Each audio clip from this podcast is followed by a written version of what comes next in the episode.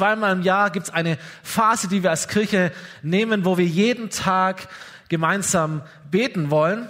So auch die nächsten 14 Tage wird das der Fall sein. Jeder Tag hat ein Gebet bestimmtes Gebetsthema. Ihr seht die Pläne auf euren Sitzen. Ihr dürft die bitte mitnehmen. Wir haben genug davon. Hängt sie euch an den Kühlschrank, was auch immer.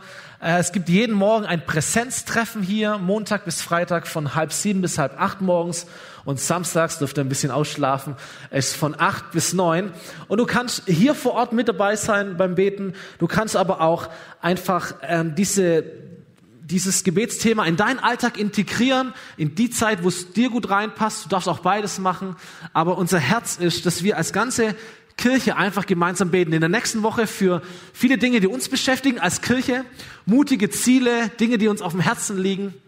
Und in der zweiten Woche dann beten wir für unsere Stadt, unser Land, unsere Welt. Und unser Denken dahinter ist, dass wir sagen, Gebet soll niemals in unserem Leben der letzte Strohhalm sein, nachdem wir greifen, wenn gar nichts anderes mehr funktioniert, sondern Gebet ist eigentlich die erste Antwort, die wir haben wollen im Leben. Wenn die Herausforderungen kommen, wenn der Alltag kommt und wir sind in einer ganz, ganz spannenden Zeit, das soll das Gebet das Erste sein, an das wir denken und das wir tun und nicht das Letzte. Wir glauben, und ich hoffe, ich höre gleich einen Amen, wir glauben, dass die besten Dinge noch vor uns liegen, weil wir mit Jesus unterwegs sind. Okay, hat nicht funktioniert. Aber ich glaube, dass tatsächlich die besten Dinge liegen vor denen, die mit Jesus unterwegs sind. Und wir glauben, dass Gebet unser Herz öffnet für das Herz Gottes. Und deswegen ist es so wichtig. Gebet öffnet unser Herz für das Herz Gottes und auch für die Möglichkeiten, die er hat. Und deswegen ermutige ich dich, besonders wenn du zuvor mir gehörst, dass du in den nächsten 14 Tage heiligst und dass du sie als eine Chance begreifst dein Herz, dein Denken, dein Glaube ganz neu auf Gott auszurichten und zu schauen, was passiert. Ich ermutige dich auch, in dieser Zeit äh, dir etwas vorzunehmen, auf das du verzichtest. Das nennt man Fasten. Dinge zurückzunehmen, sich Zeit zu nehmen, um für Gott ausgerichtet zu sein und andere Dinge dafür sein zu lassen. Das ist eine Ermutigung. Wir haben auf unserer Homepage fomi.de slash Gebet dir ein paar Infos zum Fasten dazu gestellt. Da findest du auch alle äh, die, die Themen, die Impulse, die, die Randdaten, alles, was wichtig ist. Schau das gerne nach und dann freue ich mich, wenn wir uns morgen, die nächsten Tage hier präsent sehen. Und wenn ich einfach wissen darf, hey, du bist am Start, du betest mit. Selbst wenn du gar nicht zuvor mir gehörst, jedes Gebet ist wichtig und wir sind dir dankbar, auch wenn du einfach mitbetest, auch für uns. Und dann sprechen wir an diesen zwei Sonntagen, die zu diesen Tagen des Gebets gehören, auch über das Thema Gebet, um uns so richtig auch zu motivieren. Vor allem für dein persönliches Gebetsleben. Denn jeder Mensch betet. Äh, auch Menschen, die nicht an Gott glauben, haben so die Momente, sie würden es nicht Gebet nennen, aber du hast vielleicht Gedanken, du hast da eine Hoffnung in dir, du denkst irgendwie nach und du merkst, in dir ist auch so ein gewisses Wissen, da könnte es mehr geben und da fängt Gebet schon mal an. So, wenn ich dir eine Frage stellen darf, wenn Jesus direkt vor dir wäre, so richtig zum Anfassen, was wäre die Frage, die du ihn fragen würdest? Was wäre diese Sache, die du gern von ihm lernen möchtest? Menschen glauben an Jesus unter uns. Gibt vielleicht Menschen, die sind sich da noch nicht ganz sicher, aber wir alle kennen Jesus. Wir alle kennen auch Berichte von Jesus und ganz, ganz viele Menschen äh, sind fasziniert von ihm. Was ist die eine Sache, die du lernen möchtest von Jesus? Interessant finde ich diese Frage, wenn man sich überlegt, was würden denn die Leute antworten, die ganz eng mit Jesus waren, die ihn wirklich anfassen konnten, die ihn wirklich richtig sichtbar sehen konnten? Was war denn ihr größtes Herz? Haben sie gefragt danach, wie leiten wir Menschen? Äh, wie gehen das mit diesen Wundern? Ähm, und all diese Dinge. Das Interessante ist, dass das, was die Menschen, die am engsten an Jesus dran waren, für eine Frage, für ein Anliegen hatten, ist etwas, wo ich auf den ersten Blick dachte, das finde ich jetzt komisch. Das überrascht mich. Wir lesen davon im Neuen Testament, im Lukas Evangelium Kapitel 11, Vers 1. Da heißt es, einmal war Jesus an einem Ort und betete. Und als er aufgehört hatte, sagte einer seiner Jünger zu ihm, Herr, lehre uns beten, wie auch Johannes seine Jünger lehrte. So, ich glaube grundsätzlich, dass es richtig wichtig ist, in unserem Leben gute Fragen zu stellen. Du kommst im Leben vorwärts, wenn du den Mut hast, den richtigen Personen die richtigen Fragen zu stellen. So, egal in welchem Bereich du in deinem Leben wachsen möchtest, ich würde dich immer ermutigen, such dir Menschen, die das schon leben, was du gerne hättest. Und dann verbring Zeit mit ihnen, beobacht sie, lern sie kennen, lass sie auf dich abfärben und dann stell gute Fragen. Stell gute Fragen und hab den Mut, auch wenn du dir vielleicht so ein bisschen komisch vorkommst, so eine Frage jetzt zu stellen. So, Jesus hatte zwölf enge Freunde, zwölf Jünger. Die waren die ganze Zeit, während er auf dieser Erde im Dienst war, mit ihm unterwegs. Alle von diesen zwölf waren Juden. Und deswegen ist diese Frage so komisch. Herr, lehre uns beten. All diese zwölf waren junge Kerle, alle Juden, alle fromm aufgewachsen, alle mit Glauben aufgewachsen in einem gläubigen Land, in einer gläubigen äh, Gesellschaft, die alle hatten das, was wir heute vielleicht Konfirmation nennen, irgendeine Art von Glaubenskurs für Teenager hinter sich. Die wussten eigentlich Bescheid. Die haben auch nicht zum ersten Mal jemanden beten gesehen in diesem Tag. Wahrscheinlich haben sie auch Jesus nicht zum ersten Mal beten gesehen. Wahrscheinlich haben sie selber auch immer wieder gebetet, was man halt so tut als ein gläubiger junger Jude der damaligen Zeit. Aber irgendetwas war an Jesus, das anders war. Und je länger sie mit ihm unterwegs sind, da, da, da stellt sich ihnen eine Frage. Herr, lehre uns beten. Je länger sie mit Jesus unterwegs sind, da passiert etwas, das sie nicht kennen. Und das ist sehr, sehr unspektakulär. Einmal war Jesus an einem Ort und betete. Also ein völliger, so beginnt Märchen mit solchen Sätzen. Einmal war Jesus irgendwo und hat gebetet. Wow, Wahnsinn. Es gibt, es gibt mehrere Stellen, die so völlig unspektakulär sind, wo wir merken, das war das Gebetsleben von Jesus. Und du merkst es, wenn du dich ein bisschen mit diesen biblischen Berichten von Jesus auseinandersetzt, das ist nur so ein Satz. Jesus ging auf einen Berg, um zu beten. Punkt. Und dann gibt's wieder ellenlang Predigten und Gleichnisse und Zeugnisse und Wunder. Und dann ist nur dieser eine Satz. Jesus ging beten.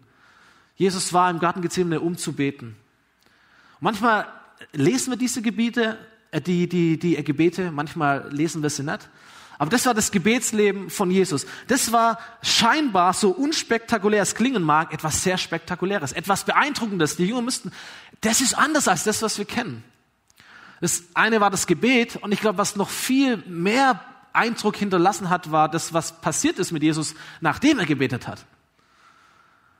Dass Jesus gebetet hat und die Jünger haben gemerkt, Jesus hat so eine krasse Liebe für Menschen und gemerkt, sein Geheimnis ist das, was er Gebet nennt. Jesus hat ein grenzenloses Vertrauen zu Gott im Himmel. Jesus betet einmal eine, eine Nacht durch und dann sind die Jünger in einem Boot auf dem See Genezareth und Jesus läuft ihm auf diesen See entgegen mit einem grenzenlosen Vertrauen, dass das Wasser ihn hält. Petrus, der Mutige, sagt, er darf ich zu dir kommen? Jesus sagt, ja klar, komm zu mir. Und Petrus läuft auch auf dem Wasser im Glauben und irgendwann guckt er dann auf die Wellen und auf die Umstände und er sinkt ein und Jesus rettet ihn und sagt, ey, wo ist dein Glaube, Petrus? Und wir merken, Jesus hat Zeit im Gebet verbracht, was auch immer er da gemacht hat. Und danach hatte er einen Glauben, der größer war wie davor. Jesus war im Gebet an einem Boot und ein Sturm war und die Wellen waren groß, der gleiche See und er schläft in diesem Boot. Die Jünger sind außer sich, sie haben Angst um ihr Leben, gestandene Fischer und Jesus schläft in diesem Boot drin. Warum? Da war ein grenzenloses Vertrauen im, im Herzen von Jesus zu Gott, seinem Vater. Das hat mit Gebet zu tun gehabt. Jesus betet und dann hinterlässt er Zeichen und Wunder und Eindruck bei den Menschen, die er getroffen hat. Und Menschen haben sich gefragt, wer ist dieser Jesus?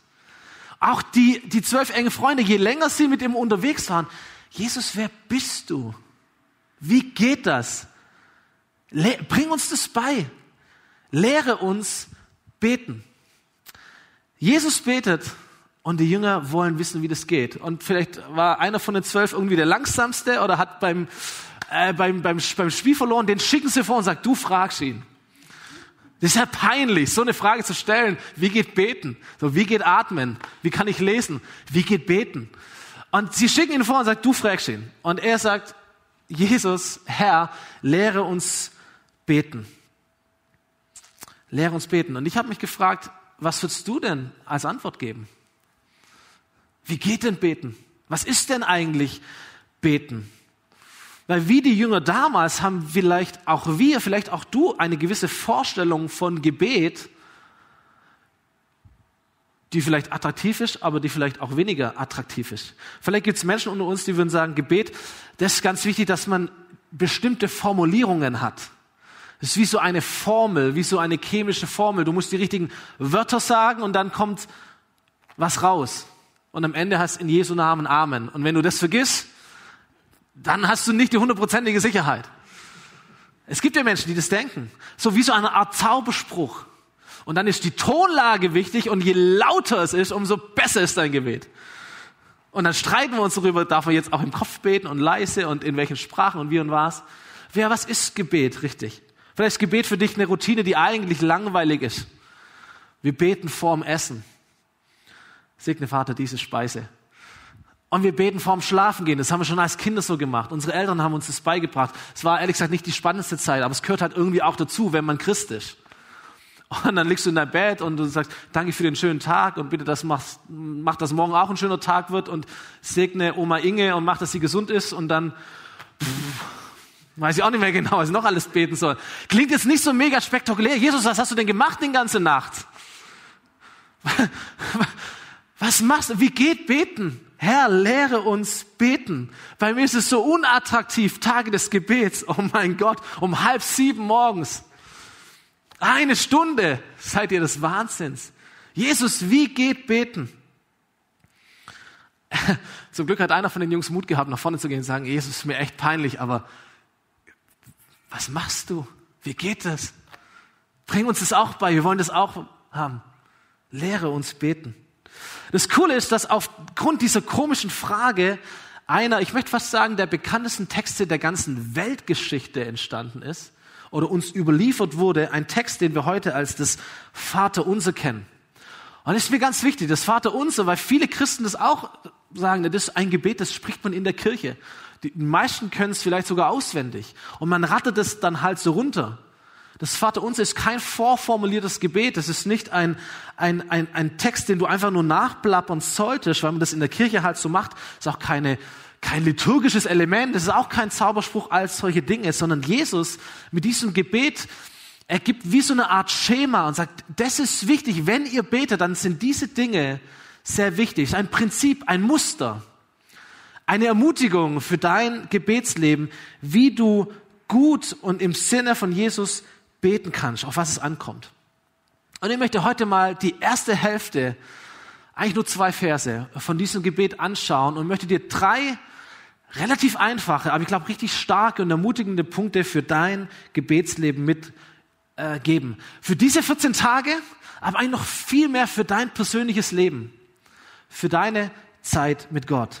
Dieses Gebet beginnt folgendermaßen. Jesus sagt, wenn ihr betet, das ist schon mal wichtig. Also wenn ihr betet, dann sagt unser Vater im Himmel, beginnt folgendermaßen, unser Vater im Himmel. Und ich habe gesagt, Gebet, das ist in allererster Linie die gelebte Beziehung zu einem Gott, der dich liebt. Und das ist ganz wichtig. Gebet ist die gelebte Beziehung zu einem Gott, der dich liebt. Deswegen heißt es unser Vater. Das ist übrigens revolutionär dass du zu Gott du sagen darfst. Du würdest zu keinem Herrscher, Machthaber, Kanzler was du sagen, natürlich nicht. Aber zu Gott, der da schon noch mal ein bisschen höher ist, darfst du du sagen. Er ist der Vater im Himmel. Und wenn du betest, egal auf welche Art, egal zu welcher Zeit, egal wo du bist, wenn du betest, das allererste, was du dir klar machen darfst, ist, du kommst jetzt zu einem Papa, der dich liebt. Punkt. Das verändert schon mal alles. Ich sag dir, so wie du Gott siehst, so wirst du auch beten. So wie du dieses Bild, das du von Gott hast, das wird dein Gebetsleben ganz stark bestimmen. Wenn du das Bild von Gott hast, er ist der Chef und du sagst, okay, mein Chef im Himmel, wie wird das Gebet weitergehen? Mein Chef im Himmel, ich hoffe, ich bin noch rechtzeitig. Allein schon dieses Wort oder mein Chef im Himmel, ich hoffe, ich habe einen guten Job gemacht. mein Chef im Himmel, haben wir einen Termin. Verstehst du, die, die Art und Weise, wie du über Gott denkst, bestimmt dein Gebetsleben. Wenn Gott für dich der Weltpolizist ist, ja, wie wirst du beten, wenn du überhaupt betest dann? Du Weltpolizist, der du bist im Himmel. Oh, ich hoffe, du hast die Augen zugehabt letzte Nacht. Du Weltpolizist, der du bist im Himmel. Kannst du fünf auch mal gerade sein lassen. Und wir merken, die Art und Weise, wie wir über Gott denken, bestimmt, wie wir beten. Wie wir beten. Du Sklaventreiber im Himmel. Ich hoffe, ich konnte es dir wenigstens irgendwie recht machen. Es ist völlig unattraktiv, so zu Gott zu kommen, wenn wir kein positives Bild von ihm haben. Deswegen ist das Erste, was Jesus sagt, Leute, wenn ihr betet, ihr müsst verstehen, zu wem ihr kommt. Und das Erste, was wichtig ist zu wissen, ist, ihr kommt zu einem Papa. Ihr kommt nicht zu einem Tyrann, ihr kommt nicht zu einem Herrscher, ihr kommt nicht zu jemandem, der böse ist, sondern ihr kommt zu einem liebenden Vater im Himmel. Und das verändert alles. Das macht dieses ganze Gebet attraktiv. Und das ist das Geheimnis von Jesus. Jesus, wenn er eine Nacht im Gebet verbracht hat, da hat er nicht die ganze Zeit geredet, geredet, geredet, argumentiert, erklärt, sondern er hat Zeit mit einem Papa verbracht. Und wenn du einen guten Freund hast, einen guten Vater, Personen, bei denen du gerne bist, Zeit kann verfliegen. Da geht es auch nicht darum, das richtige Wort zu treffen. Da geht es auch nicht darum, dass immer jemand reden muss. Da geht es einfach nur mal um Zeit, um gute, positive Zeit. Und das ist Jesus das Wichtigste. Wenn ihr betet, sagt unser Vater im Himmel. An einer Stelle sagt Jesus, da muss es sich ein bisschen erklären, äh, Leuten, die so seine Gegner waren. Die gesagt haben, hey, ähm, warum kannst du die Dinge, die du tun kannst? Aus welcher Kraft machst du das? Und Jesus sagt im Johannesevangelium, lesen wir das, er sagt, ich versichere euch, der Sohn, damit meint er sich selber, der Sohn kann nichts aus sich heraus tun, er tut nur, was er den Vater tun sieht. Was immer der Vater tut, das tut auch der Sohn. Und das ist so ein, ein, ein spontaner Gedanke, den ich hatte in der Vorbereitung. Jesus spricht hier über Gebet, ohne das Wort Gebet in den Mund zu nehmen. Wann sind die Momente, wo du den Papa im Himmel siehst, was er tut? Ja, ganz ehrlich, wir sind ganz oft sehr aktiv, sehr gestresst, wollen Dinge reißen, wollen Dinge voranbringen, tun, machen und so weiter und so fort. Wann sind die Momente, wo wir beten und einfach mal ruhig sind und schauen, Gott, was tust du? Und feststellen, Gott tut wesentlich mehr, als du denkst. Gott tut so viel mehr und Gebet ist vielleicht für den einen von, anderen, von oder anderen von uns die Einladung, einfach mal ruhig zu werden und zu schauen, was Gott alles tut und aufzuhören, die Dinge selber zu tun. Jesus sagt, ich, es gibt Zeiten in meinem Leben, da sehe ich, was Gott der Vater tut. Und diese Dinge nehme ich wahr und ich tue die gleichen auch. So, wann sind die Zeiten in deinem Leben, wo du siehst, was Gott tut? Ich glaube, das ist Gebet unser Vater im Himmel. Und dieses Vater im Himmel mindert überhaupt nicht die Größe und die Kraft und die Macht. Das ist diese tolle Spagat oder diese zwei Seiten von Gott. Er ist der Vater, aber er ist auch im Himmel. Und Himmel, das steht für diese Größe und für diese Macht. Ich finde, es gibt so dieses Faszinierende an Gott ist, auf der einen Seite seine Nähe und auf der anderen Seite seine Power.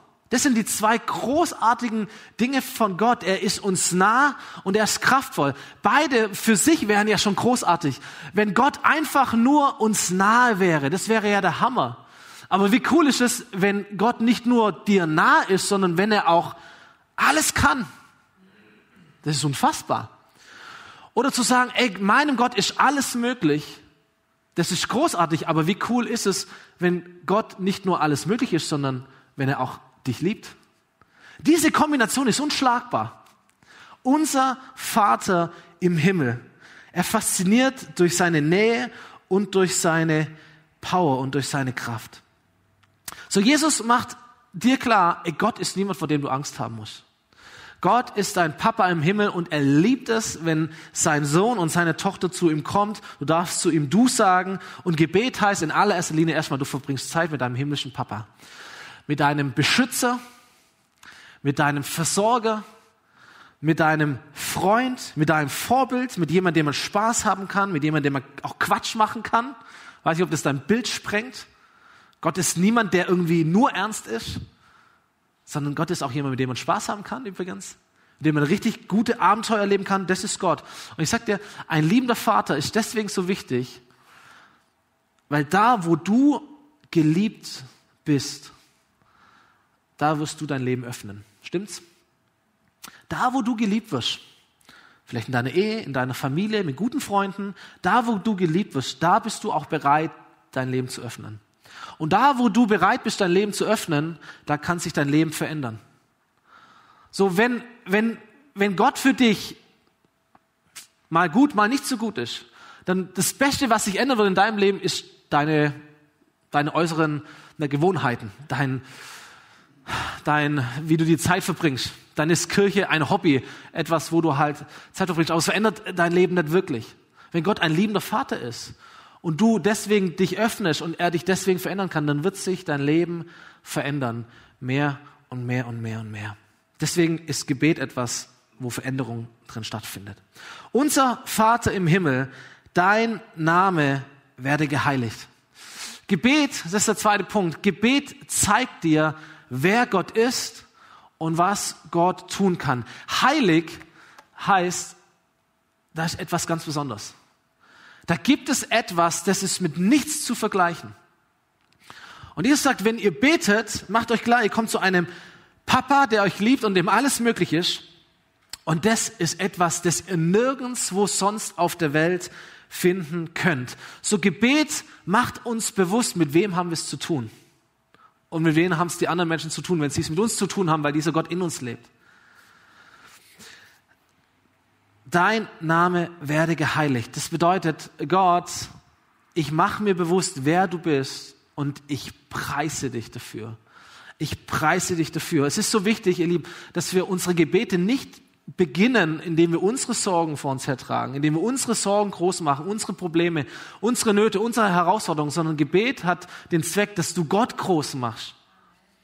Dass du Gott groß machst. Deswegen sagt Jesus, ey, versteht, zu wem ihr kommt, preist diesen Namen, macht ihn groß, macht euch bewusst, wer Gott ist und eure Sorgen, eure Probleme werden an Relevanz verlieren. Nicht, weil sie unbedingt kleiner werden, sondern weil Gott größer wird preist seinen Namen, dein Name werde geheiligt. Du bist mein Papa, aber du bist auch ein ehrfurchtsgebietender Gott. Du bist heilig, du bist mit nichts zu vergleichen, du bist etwas ganz Besonderes überhaupt und auch für mein Leben. Niemand ist wie du. Der Name steht in der Bibel immer für die Person.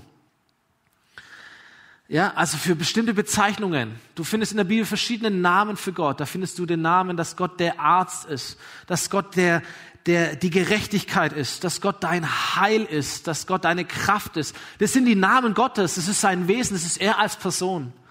Gott, dein Name sei mir heilig, dein Name ist etwas Besonderes, ich preise dich, dass du so unglaublich groß und einzigartig bist. Die Bibel sagt uns im Philipperbrief ähm, folgendes, Philipper 2, Vers 9, Gott hat Jesus in den Himmel gehoben und er hat ihm einen Namen gegeben, der höher ist als alle anderen Namen, die es auf dieser Welt gibt. Vor diesem Namen sollen sich die Knie aller beugen, die im Himmel und auf der Erde und unter der Erde sind. Und zur Ehre Gottes des Vaters werden alle bekennen, dass Jesus Christus der Herr ist. Und im Apostelgeschichte 4, Vers 12 heißt über diesen Namen von Jesus, in Jesus allein gibt es Erlösung, im ganzen Himmel gibt es keinen anderen Namen, den die Menschen anrufen können, um errettet zu werden. So dieser Name von Jesus, dieser Name Gottes ist unvergleichlich. Und es ist der Name, den du anrufst, wenn du betest. Es ist die Person, mit der du Zeit verbringst, wenn du betest. Und wenn wir das realisieren, wenn wir uns darauf fokussieren im Gebet und nicht so sehr auf unser Leben, deswegen ist Lobers im Gottesdienst so mega wichtig, deswegen machen wir das am Anfang. Es geht nicht um dich, sondern es geht um Gott dann, dann merken wir, das macht etwas mit unserem Herzen. Das verändert unsere Perspektive. Wir werden dankbarer. Wow, Gott, du bist mein Arzt. Du bist meine Gerechtigkeit. Du bist mein Schutz. Wenn du für mich bist, wer kann gegen mich sein? Und wohin sollte ich gehen mit meinem Leben als nicht zu deinem Namen? Als nicht zu dir? Wem sollte ich denn mein Leben anvertrauen als nicht dir, Gott? Aber diese Wahrheiten, die entwickeln sich in unserem Denken dann, wenn wir verstehen, mit welchem Namen wir es zu tun haben. Deswegen sagt Jesus, wenn ihr betet, wenn ihr ein attraktives, lebendiges, feuriges, beeindruckendes Gebetsleben haben wollt, macht euch klar, zu wem ihr kommt, zu einem Vater, dem alles möglich ist und fangt an, ihn zu preisen, ihn groß zu machen, euch selber das auch zuzusprechen. Mit wem haben wir es da zu tun? Dein Name ist heilig. Es geht um dich in erster Linie in meinem Leben. Dein Reich komme, dein Wille geschehe auf der Erde wie im Himmel. Das ist ein, ein grundlegendes Bekenntnis zu sagen, Gott, Vater, dem alles möglich ist, du bist heilig, wer bin ich, dass ich dann sage, mein Wille geschehe. Nein, es geht darum, dass wenn wir beten, uns Gott hingeben und sagen, dein Wille soll geschehen. So, das ist eine schwierige Sache. Du hast bestimmt gemerkt, dass du einen eigenen Willen hast. Und dass der manchmal dein eigener Wille nicht unbedingt der Wille ist, den vielleicht Gott hat. Meine Kinder sind, ähm, drei Kinder, drei kleine Kinder, sind eigentlich noch ziemlich klein, aber die haben schon so einen richtig starken Willen. Und wenn die etwas haben wollen, dann kriegen die es manchmal auch hin. Oder sie versuchen so lange, bis sie schaffen oder dann doch irgendwie äh, scheitern an meiner Konsequenz. Aber die haben einen starken Willen und, und manche Menschen legen diesen Willen niemals ab, selbst beim Beten nicht. Selbst beim Beten, ich weiß nicht, ob du das kennst, dass du betest, aber was du eigentlich tust, ist, dass du Gott erzählst, was er jetzt machen müsste. Weil du weißt genau, was die Lösung ist. Du weißt genau, was richtig ist. Du weißt genau, was er jetzt machen soll. Du hast nur nicht die Power wie er. Deswegen musst du dir Argumente einfallen lassen, warum er das jetzt tut für dich. Das ist ja nett, aber das ist nicht beten, wie Jesus es uns beibringen möchte. Sondern er sagt, was wichtig ist beim Beten, ist, dass du demütig bist zu Gott und sagst, dein Reich komme. Dein Wille geschehe, wie im Himmel, so auf Erden. So in meinem Leben soll nicht mein Wille stattfinden, sondern dein Wille. Ich bin auch nicht dazu da, mein Reich auf diese Welt zu bauen, sondern dein Reich. Und ich möchte nicht, dass die Erde aussieht, wie ich es gern hätte, sondern dass die Erde aussieht wie der Himmel. Das ist überhaupt das, die Mission Gottes, ist mehr Himmel auf der Erde und, und mehr von der Erde in den Himmel. Und wenn wir beten, dein Reich komme, dein Wille geschehe, dann sage ich dir, Gebet macht dich zum Teil der Mission Gottes. Deswegen ist Gebet so wichtig. Deswegen war das Gebet von Jesus so attraktiv. Es hat ihn zum Teil der Mission Gottes gemacht. Mehr Himmel auf die Erde zu bringen und mehr von den Menschen auf der Erde in den Himmel zu bringen. Das war die Mission Gottes. Und Jesus hat sich im Gebet, oder im Gebet ist etwas passiert, auch bei Jesus und auch bei all den anderen Menschen, die gebetet haben, dass sie bereiter waren, dieser Mission zu 100 Prozent zu dienen. Mit ihren Fähigkeiten, mit ihrem Leben, mit ihren Begabungen, mit dem, was sie einfach sind. Reich Gottes soll kommen. Das Reich Gottes ist da, wo Gott regiert. Nicht territorial, sondern Menschen. Das ist das, was ihr auf euren Tischen findet. Mehr Menschen, mehr wie Jesus. Das bedeutet das, wenn das Reich Gottes wächst. Dein Reich komme. Wir wollen mehr Menschen sehen, die mehr wie Jesus sind. Dein Wille geschehe. Letzte Woche hat Arno gepredigt über, wie Gott uns leitet, wie wir auch den Willen Gottes verstehen können. Es gibt zwei ganz zentrale Bibelstellen genau dafür. Ich lese uns kurz nochmal vor. 1. Thessalonicher 4, Vers 3. Gott will, dass ihr ein geheiligtes Leben führt. Also wenn du betest, dein Wille soll geschehen. Was Gott will von dir, was er sich wünscht, ist, dass du ihm ähnlicher wirst, dass dein Leben heiliger wird, dass es ihm gleicher wird. Was auch immer das bedeutet. Und da hat Arno letzte Woche ein paar gute Sachen gesagt, dass wir manche Dinge sehr klar wissen von Gott, aber in anderem haben wir einen Freiraum, weil Gott uns ermutigt, das selber herauszufinden. Ja, was heißt es denn für mein Leben, für mein Alter, für meine Familie, in dem Beruf, in dem ich unterwegs bin? Das werde ich dir nicht sagen, das steht auch nicht in der Bibel drin, das darfst du mit Gott herausfinden, deswegen gibt es ja Gebet. Aber was Gott immer möchte, was immer sein Wille ist, ist, dass du ihm ähnlicher wirst. Das zweite lesen wir im 1. Timotheus 2, Vers 4. Gott will, dass alle Menschen gerettet werden und dass sie die Wahrheit erkennen. Das ist die Mission Gottes. Was Gott will, findet in diesen zwei Welten statt. Er möchte von dir, dass du ihm ähnlicher wirst und er möchte, dass diese Welt die Wahrheit erkennt und gerettet wird. So was sollst du tun in deinem Leben? du darfst dich verändern, mehr so zu werden wie Jesus und du darfst dein Leben dafür einsetzen, dass Menschen zu Jesus finden. Dass Menschen die Wahrheit kennenlernen, nicht indem wir sie predigen und voll predigen, sondern indem wir sie zu Jesus führen. Weil die, die Wahrheit ist nicht ein System, ist nicht eine Regel, ist nicht ein Buch, sondern die Wahrheit ist eine Person, ist Jesus. Und wenn wir Menschen zu Jesus bringen, mit Jesus in Kontakt bringen, dann, dann, dann setzen wir uns genau dafür ein, dass Menschen Wahrheit erkennen. Wenn wir beten, dein Wille soll geschehen, das ist es, was Gott, was Gott will. Und es kommt in meiner Predigt nahezu immer, aber es ist einfach auch das Zentrale. Das ist der Grund, warum wir auch als Kirche keine eigene Mission haben oder keine eigene Vision, sondern wir sagen, wir wollen, dass wir da sind, dass Menschen zu Gott finden. Das ist die Mission Gottes. Das ist nichts Neues, haben wir nicht erfunden. Das ist das, was wir in der Bibel entdecken. Und da wollen wir als Kirche mit dabei sein. Deswegen werden wir beten die, nächsten, die nächste Woche, dass wir das weiterhin und noch besser und noch stärker hinbekommen. Und wir wollen heraushören auch von Gott, was heißt es konkret? Weißt du, Gott, Gott hat keinen, ähm, Gott hat keinen wunderbaren Plan für dein Leben, auch wenn wir das manchmal denken und hören sondern Gott hat einen wunderbaren Platz in seinem Plan mit der Welt für dich. Es geht gar nicht so sehr um dich, wie wir das manchmal denken. Gott hat einen wunderbaren Plan mit dieser Welt. Und in diesem Plan hat er einen Platz für dich. Und da ruft er dich hinein in deinen Stärken und Schwächen, in deiner Einzigartigkeit und sagt, come on, mein Wille ist, dass du mir ähnlicher wirst und dass diese Welt Wahrheit erkennt. Und mit deinen Fähigkeiten, mit dem, was dich auszeichnet, habe ich einen Platz und du darfst da mit hineingehen. Das ist das, was wir beten, wenn wir sagen, dein Reich komme, dein Wille geschehe. Und Jesus verbringt Zeit mit dem Vater und er, er in dieser Zeit bekommt diese Herzenshaltung Gestalt in ihm. Und dann geht er und er dient den Menschen und er heilt die Menschen und er begegnet den Menschen genau in dieser Haltung. So, ich komme gegen Ende mit zwei Zitaten möchte ich überleiten von einem Mann namens Benning Lipscher, heißt der, ist der Jugendpastor der Jesus Culture Kirche in Amerika. Zwei tolle Zitate. Er hat gesagt, Gebet besteht darin, unsere Herzen mit dem Vater in Einklang zu bringen.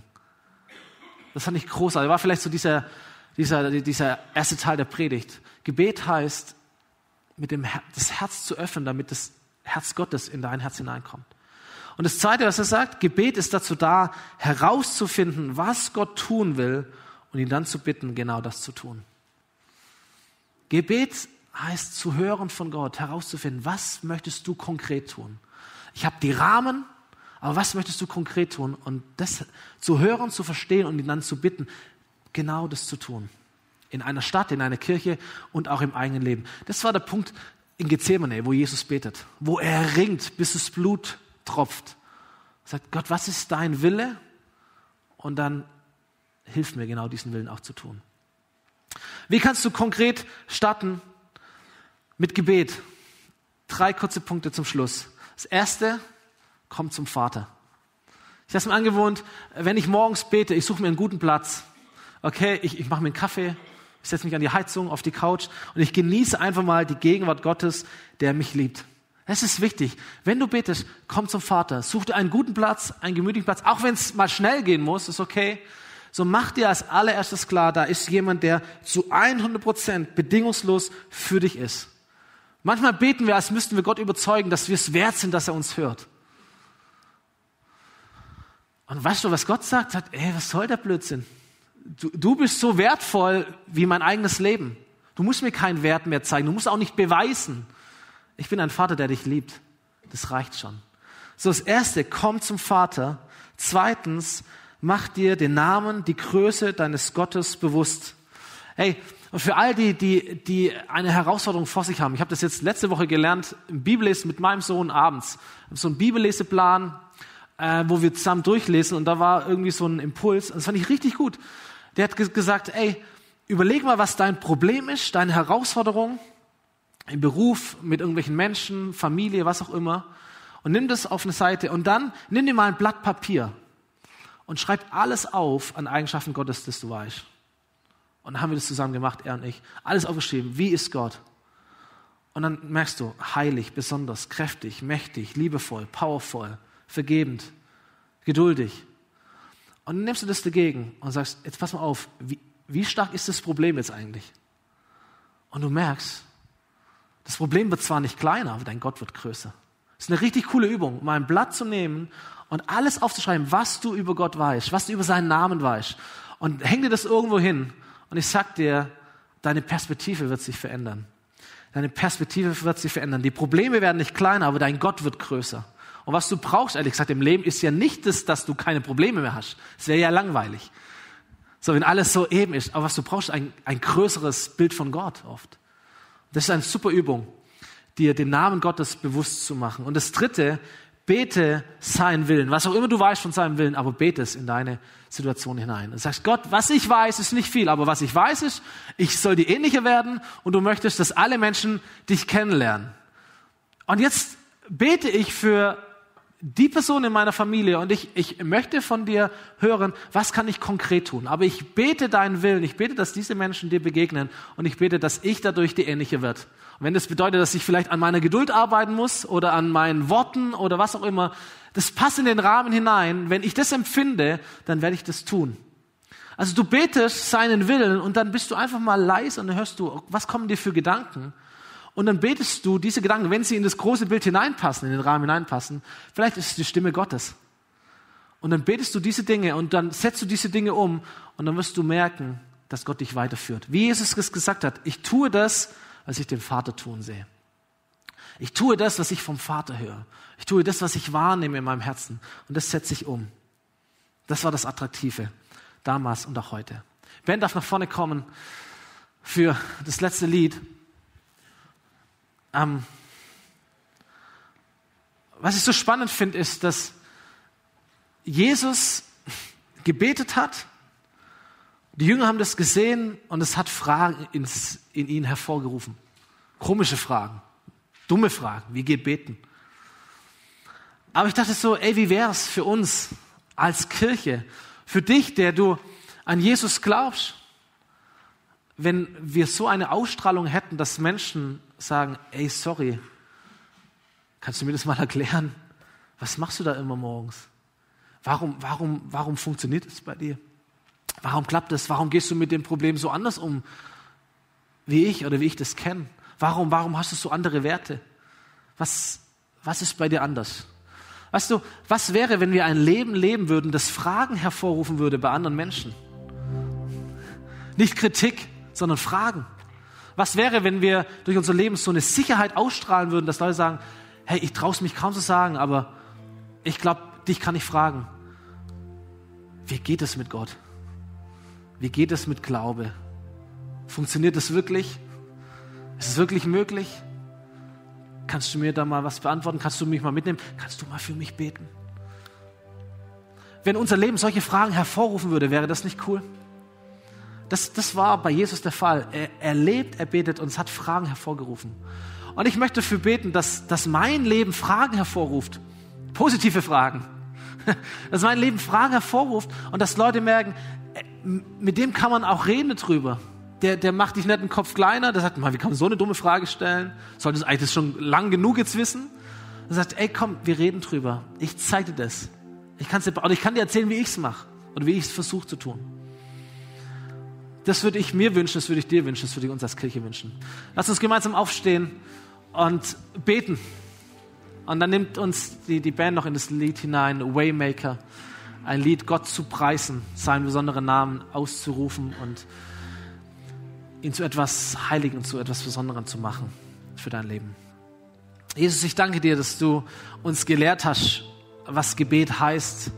Ich danke dir aus ganzem Herzen, dass du nicht ein Gott bist, der so ah, das ist so ganz konkret, nur so gebeten, das sind die richtigen Worte, das sind die falschen Worte, das ist die richtige Richtung, das sind die richtigen Zeiten.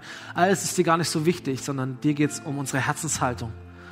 Und ich danke dir, dass wir zu dir kommen dürfen als zu einem Papa, zu einem Papa, dem alles möglich ist. Ich danke dir, dass du ein heiliger Gott bist, ein besonderer Gott bist, ein Gott, der unvergleichlich ist. Ich danke dir, dass, dass du ein Gott bist, der es wert ist, dass wir unser ganzes Leben ihm anvertrauen und unser ganzes Leben zum Dienst auch geben können.